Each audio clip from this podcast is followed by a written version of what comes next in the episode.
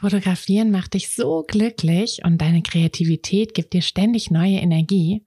Aber die ersten Schritte zur Fotografin zu gehen, traust du dich noch nicht so richtig? Dann lass uns das doch jetzt gemeinsam machen. Am 1.4. starten wir mit der 21 Tage Live Challenge und nach drei Wochen hast du den Grundstein für dein eigenes Fotobusiness gelegt. Dazu bekommst du jeden Tag eine kleine Aufgabe, die dich immer einen Schritt näher an dein Ziel bringen wird und ein Arbeitsbuch, in dem du all deine Ideen, Gedanken und Pläne festhalten kannst. Außerdem gehst du den Weg nicht allein. Du hast mich an deiner Seite und ganz viele Gleichgesinnte. In wöchentlichen Live-Calls und einer eigenen Kursgruppe in unserem Netzwerk ist ganz viel Platz für deine Fragen, Feedback, Inspiration und Motivation. Die Challenge kostet dich einmalig 19 Euro und jeden Tag ein paar Minuten Zeit. Dafür wird aus, ich würde gern, wo soll ich nur anfangen, wen kann ich fragen, ein ganz klares, ich werde jetzt Fotografin. Also worauf wartest du noch? Sicher dir deinen Platz auf fotografenschmiede.de und lass uns gemeinsam den Grundstein für dein eigenes Fotobusiness legen. Herzlich willkommen im Podcast und herzlich willkommen zu dieser Folge, mit der ich hoffentlich euch ein bisschen motivieren kann und euch vor allem aber auch ein bisschen die Angst nehmen kann. Ähm, ganz egal, wo ihr gerade mit eurer Fotografie, mit eurem Fotobusiness steht. Ich bin mir sicher, dass ihr immer wieder an diesem Punkt ja, an diesem Punkt kommt, wo ihr denkt, so, oh, ne, macht das eigentlich Sinn, dass ich das jetzt noch mache? Gibt es nicht schon genug Fotografinnen? Ähm, ist da noch Platz für mich oder nicht? Und ja, wie, wie beantworte ich mir diese Frage eigentlich? Ähm, brauchst du gar nicht beantworten. Ich beantworte sie für euch. Ähm, nämlich damit, dass nein, es gibt noch nicht genug Fotografinnen. Es gibt immer noch einen Platz für euch da draußen und ich erkläre euch oder ich erzähle euch in dieser Folge, warum. Und ja, schnappt euch einen Kaffee. Ähm, mitschreiben braucht ihr, glaube ich, nicht unbedingt. Das ist eher eine Folge, die direkt in euer Herz gehen soll. Also einfach den Kaffee, macht's euch gemütlich und dann, ja, auf in diese Folge. Hi, ich bin Tina und das ist der Fotografenschmiede Podcast. Es ist Montagmorgen und der einzige Grund, warum ich nicht bei einem langweiligen Bürojob sitze, sondern hier mit euch und einer großen Tasse Kaffee sein darf, ist die Fotografie. Seit ich mich als Fotografin selbstständig gemacht habe, bestimme ich selbst wann und vor allem was ich arbeite. Für mich war der Schritt in die Selbstständigkeit einfach die beste Entscheidung. Und weil ich denke, dass wir alle glücklicher werden, wenn wir unsere Träume verwirklichen und an uns glauben, möchte ich euch auf eurem Weg zu einem eigenen Fotobusiness begleiten. Und genau das machen wir hier in diesem Podcast. Wir gehen gemeinsam die ersten Schritte in die Selbstständigkeit, tauchen in den Fotografinnenalltag ein und wir bringen diese kleine, unnötige Stimme zum Schweigen, die uns noch zweifeln lässt. Denn eins ist klar, mit so viel Herzklopfen kann unser Herzensbusiness nur gut werden. Also schnappt euch auch einen Kaffee und lasst uns mit der Folge starten. So, dann wollen wir mal loslegen. Ich hoffe, ihr habt es euch gemütlich gemacht und habt einen Kaffee am Start. Und ja, lasst uns heute mal darüber reden, warum es einfach noch nicht genügend Fotografinnen geben kann, ähm, beziehungsweise warum, ja, warum wir da auch gar nicht so eine Angst haben müssen. Ich habe neulich mal wieder im Supermarkt. Ähm, ich finde, Supermarkt ist immer ein gutes Beispiel, denn das ist ja auch ein Markt. Also, ne, so wie jeder andere Markt auch ein Markt ist und der Markt für Fotografinnen ähm, ist ja auch so ein bisschen wie im Supermarkt. Und ja, ich finde deshalb, ähm, da, ich kann da immer ganz viele, ganz viele Parallelen ziehen. Also ich war neulich im Supermarkt und habe Quinoa gesucht.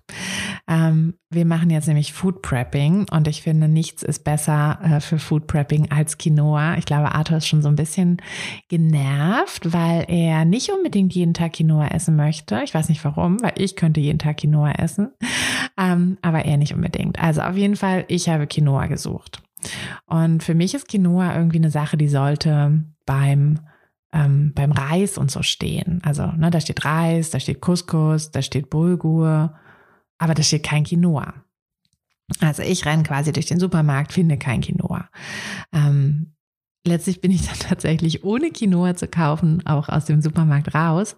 Ich habe auch niemanden irgendwie gefunden, den ich fragen konnte ähm, und bin dann in den Unverpacktladen. Wir haben hier nämlich das große Glück, einen Unverpacktladen zu haben, ähm, der natürlich immer ein bisschen mehr Aufwand ist. Man muss sich ja seine Gläser da irgendwie mitnehmen und dann dahin fahren und so. Das ist irgendwie nicht so easy wie einfach mal schnell in den Supermarkt zu gehen. Deshalb sind wir da leider gar nicht so oft. Ähm, aus purer Faulheit, muss ich leider sagen. Aber aber ähm, nachdem ich dann im Supermarkt eben nicht fündig geworden bin, bin ich in den Unverpackt und dann habe ich mein Quinoa-Glas aufgefüllt. Mm, letztlich habe ich dann entdeckt, dass bei den Bioprodukten, es gibt ja immer so eine extra Bioprodukte, ähm, ja, Bioproduktregal, ähm, wo dann auch Quinoa steht. Aber es steht eben nicht bei den Reissachen, wo ich es irgendwie, also ich weiß nicht warum. Warum steht es da nicht? Ähm, da würde ich es auf jeden Fall vermuten. Aber was heißt das? Und welche, jetzt seid ihr bestimmt mega gespannt, wie ich jetzt den Bogen zurück zur Fotografie ähm, spanne. Ich bin auch gespannt. Ähm, ja, tatsächlich finde ich, ist es so, es gibt einfach nicht genügend Leute, die Quinoa essen möchten. Es gibt nicht genügend Quinoa Hersteller, Quinoa-Vertreiber, ich weiß gar nicht, wie man das dann nennt, man stellt es ja nicht her, man erntet es ja. Ähm, aber es gibt einfach nicht genügend, weil sonst, wenn es genügend gäbe, dann würde Quinoa viel präsenter dastehen, wo ich es auch erwartet hätte. Ähm, und nicht irgendwo bei den Bio-Sachen mit irgendwie specialig Amaranth und äh, gepufften, was auch immer, Quinoa. Es gibt auch gepufftes Quinoa, nämlich, habe ich dann festgestellt. Ähm, und was auch immer man damit macht, irgendwie für Müsli wahrscheinlich. Ähm, und ja, das äh, hat mir einfach wieder so ein bisschen gezeigt, so, na, es ist vielleicht jetzt, wenn man jetzt eine, also jetzt kommt der Bogen, Achtung, wenn man jetzt ein Hersteller von, ein sagt man Hersteller, ein Vertreiber, ein Verkäufer von Quinoa ist, also ein Quinoa, ein Quinoa-Mensch, ähm, ist, dann könnte man natürlich denken, so, ey geil, es gibt ja kaum Konkurrenz. Ne, es gibt ja kaum irgendwie Firmen, die Quinoa vertreiben. Es ist ja nicht so wie mit Nudeln, wo es irgendwie zig Anbieter gibt. Ähm, oder mit anderen Produkten, wo es halt mega viele Anbieter gibt, Wasser oder so. Ne? Da gibt es ja auch zig irgendwie Volvic, Vitell, was auch immer. Ich kaufe gar kein Wasser. Blödes Beispiel. Ich äh, trinke Leitungswasser. Zum Glück kann man das hier gut trinken. Ähm, ja, aber Ihr wisst, was ich meine. Also es gibt, es gibt Produkte, ähm, von denen es einfach unglaublich viel gibt und die sind dann eben sehr präsent. Und da könnte man sich natürlich denken, okay, ah, macht es jetzt Sinn? Bin ich jetzt der irgendwie Zehnte, der Wasser anbietet, der eine Limo anbietet? Ähm, oder bin ich halt der Erste? Wäre doch viel, viel besser, wenn es niemand anderen gäbe. Aber wie ihr an meinem Quinoa-Beispiel gesehen habt, ist es eben nicht viel besser, weil Niemand hat Quinoa irgendwie auf dem Schirm. Also die meisten Leute, meine Schwiegereltern haben, glaube ich, noch nie Quinoa gekocht. Ähm, die haben Quinoa einfach nicht auf dem Schirm, weil sie das halt nicht kennen und weil das halt nicht so präsent ist. Und offensichtlich sind auch die Supermarktmitarbeiter, die die Kisten da ausräumen, ähm, auch nicht so richtig. Ne? Die wissen ja gar nicht, wo sie es einordnen sollen. Also haben sie es irgendwie in die Bioabteilung gesteckt, wo gefühlt einfach wahllos alles zusammengewürfelt ist, ähm, wo es aber eben nicht zu den einzelnen, bei den einzelnen Produkten steht. Und das heißt ja eigentlich, dass es eher ein Nachteil ist, weil, wie gesagt, ich habe es nicht gefunden, weil es nicht da stand, wo es stehen sollte und weil es einfach nicht so sinnvoll, also aus meinen Augen nicht so sinnvoll war, es da hinzustellen. Und bei der Fotografie ist es halt ähnlich, wenn wenn ihr die also wenn es keine anderen Fotografinnen oder Fotografen bei euch im Umkreis gibt, ja, dann könntet ihr natürlich im ersten Moment denken, geil, ich bin die Erste, ähm, ich habe überhaupt keine Konkurrenz, wie gut, aber die Wahrscheinlichkeit, dass andere euch auf dem Schirm haben, ist halt auch nicht so hoch, ne? weil so ist es ja, wenn ihr jetzt einige Fotografinnen im Umkreis habt, dann werden wahrscheinlich eure Freunde, eure Bekannten auch schon mal ein Shooting gemacht haben. Und dann werdet ihr wahrscheinlich auch irgendwo an den Wänden tolle Fotos sehen, also bei denen zu Hause, ähm, werdet vielleicht in, im WhatsApp-Status irgendwie coole Fotos sehen und werdet dann, auch wenn ihr selber euch vielleicht noch nie darüber Gedanken gemacht habt, ob ihr ein Fotoshooting wollt, werdet ihr dann ja, einfach dadurch, dass ihr es bei den anderen seht, denken, oh ja, doch, warum nicht?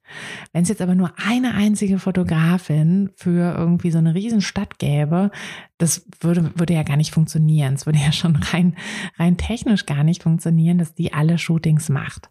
Mm, so dass es einfach gar nicht so viele Shootings, gar nicht so viele Bilder geben wird. Und dadurch, ja, dass aber es eben mehrere Fotografinnen gibt, ähm, wird einfach im Prinzip machen die anderen ja auch mit Werbung für euch. Sie machen zwar nicht spezifisch Werbung für euch, aber sie machen Werbung für das Produkt an sich. Und das ist ja schon mal die halbe Miete. Ne, wenn ihr Kunden habt, die zumindest sich schon mal darüber Gedanken gemacht haben, dass sie gerne ein Shooting hätten, dann ist das ja viel einfacher, diese Kunden zu euch zu bekommen, als Menschen, die sich noch gar nicht darüber Gedanken gemacht haben, die noch überhaupt nicht auf dem Schirm haben, dass man vielleicht mal ein Shooting machen könnte. Ähm, ne, die müsst ihr dann ja erstmal, da müsst ihr dann erstmal erklären, so, hey, warum braucht man eigentlich gute Fotos? Was ist da der Sinn? Was ist dein Vorteil? Was ist auch dein Problem vielleicht vorher gewesen?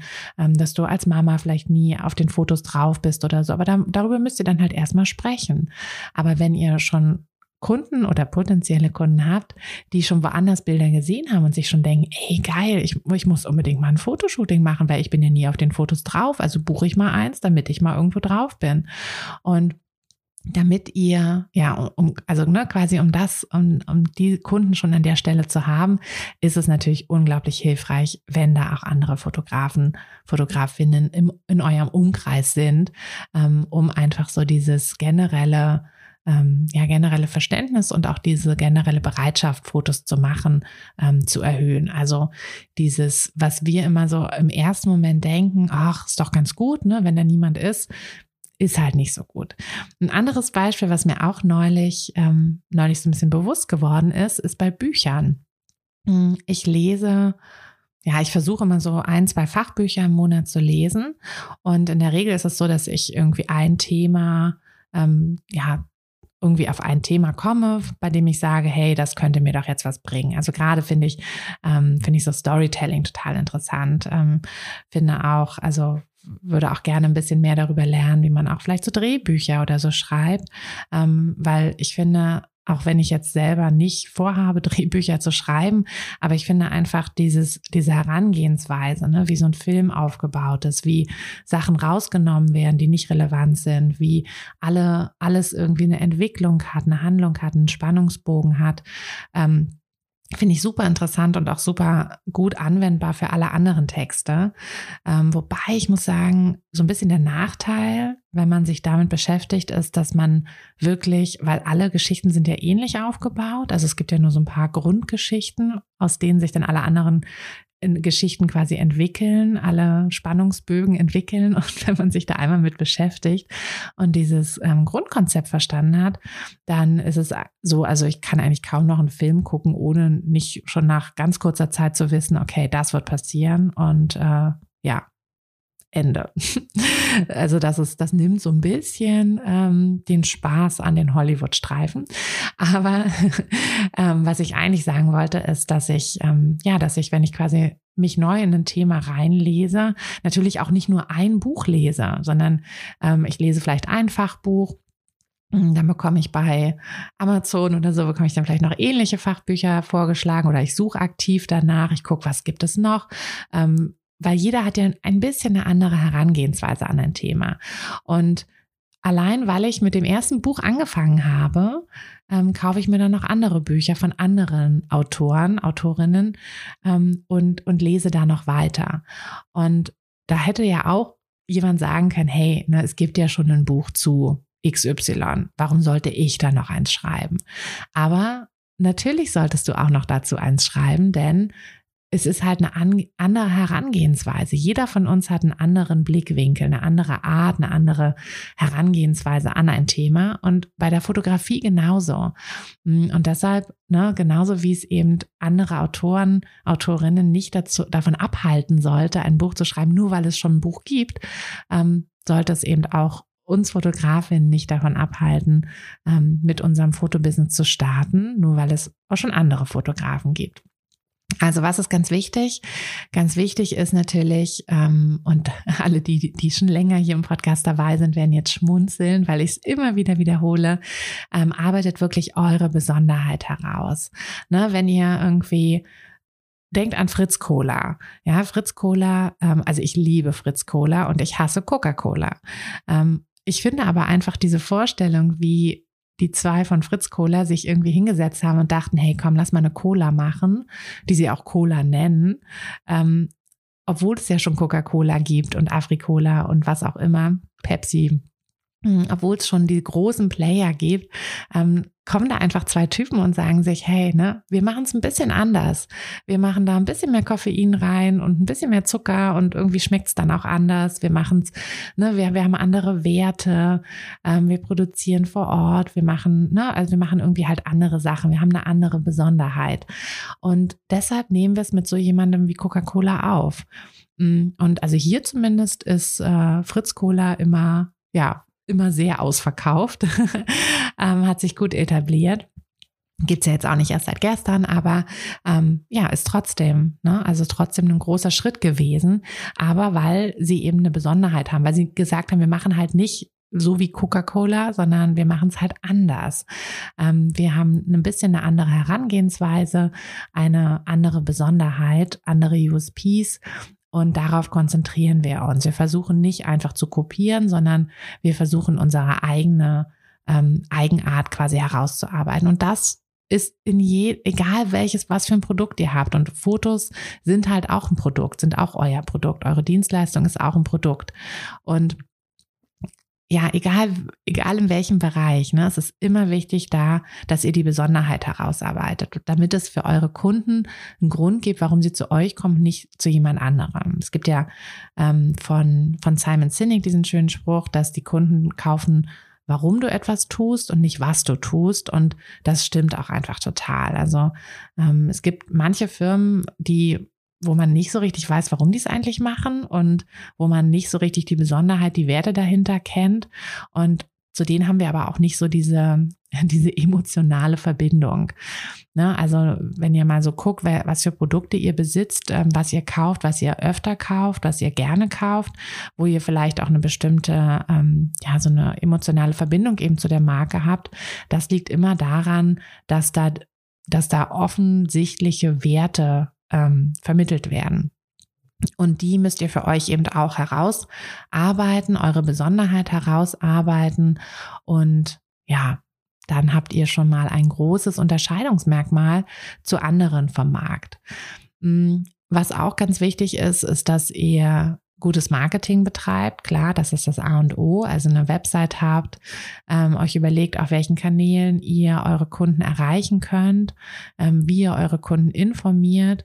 Und da ist es auch, also es ist erstaunlich, aber es ist wirklich so, ähm, als wir, als Art und ich hier unser Fotobusiness aufgebaut haben, waren wir natürlich nicht die Ersten. Wir waren auch nicht die Einzigen. Wir hatten einige Fotografen, in der Umgebung, die auch schon super lange dabei waren, die große Namen waren, also die wirklich die anderen auch kannten, die aber stellenweise so wenig oder so schlechte Werbung gemacht haben, dass wir die ganz easy überholen konnten. Und das ist wirklich eine Sache, also konzentriert euch auf euer Marketing und macht das gut, macht das, ähm, informiert euch da auch und bleibt vor allem am Ball. Ne? Also bleibt am Ball wenn sich Sachen ändern, ne? wenn, wenn sich irgendwie die, das Marketing ändert. Also heutzutage inserieren wir in der Regel nicht in der Zeitung. Ne? Wir äh, machen nicht einfach irgendwo einen Aufsteller oder ein Plakat, sondern wir, ähm, ja, wir gehen über Google, Google Keyword, ähm, gehen vielleicht noch über Facebook Anzeigen, Instagram und gehen einfach darüber, um Kunden zu bekommen. Und wenn ihr da am Ball bleibt, wenn ihr da auf gutes Marketing setzt und wirklich guckt, wer ist eure Zielgruppe, wo ist eure Zielgruppe, wie erreicht ihr die, dann werdet ihr euch auch immer abheben können. Und auch wenn da schon einige lange dabei sind, ähm, oftmals ist es so, dass da so eine Müdigkeit entsteht, dass ähm, alteingesessene FotografInnen da eher nicht so viel machen und dass es für euch dann super easy ist, da so ein bisschen vorbeizuziehen und halt die Kunden aber auch zu erreichen, die ihr erreichen möchtet und die, die für euch sind. Also denkt an an das Kino im Supermarkt.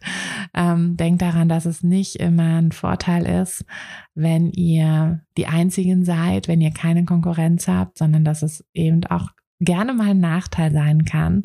Und lasst euch da nicht irgendwie entmutigen, weil es vielleicht viele FotografInnen bei euch in der Umgebung gibt, sondern lasst euch davon eher ermutigen, denn das heißt auch einfach, dass es da eine große Nachfrage gibt, dass es ein ja, dass es einen großen, ein großes, einen großen Bedarf einfach gibt für tolle Fotos.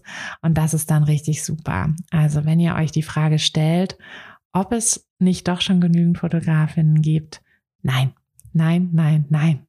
Genauso wie man nicht genügend Kaffee trinken kann. Ich wünsche euch eine wunderschöne Woche. Hoffe, ihr habt da ein bisschen was mitnehmen können aus dieser Folge.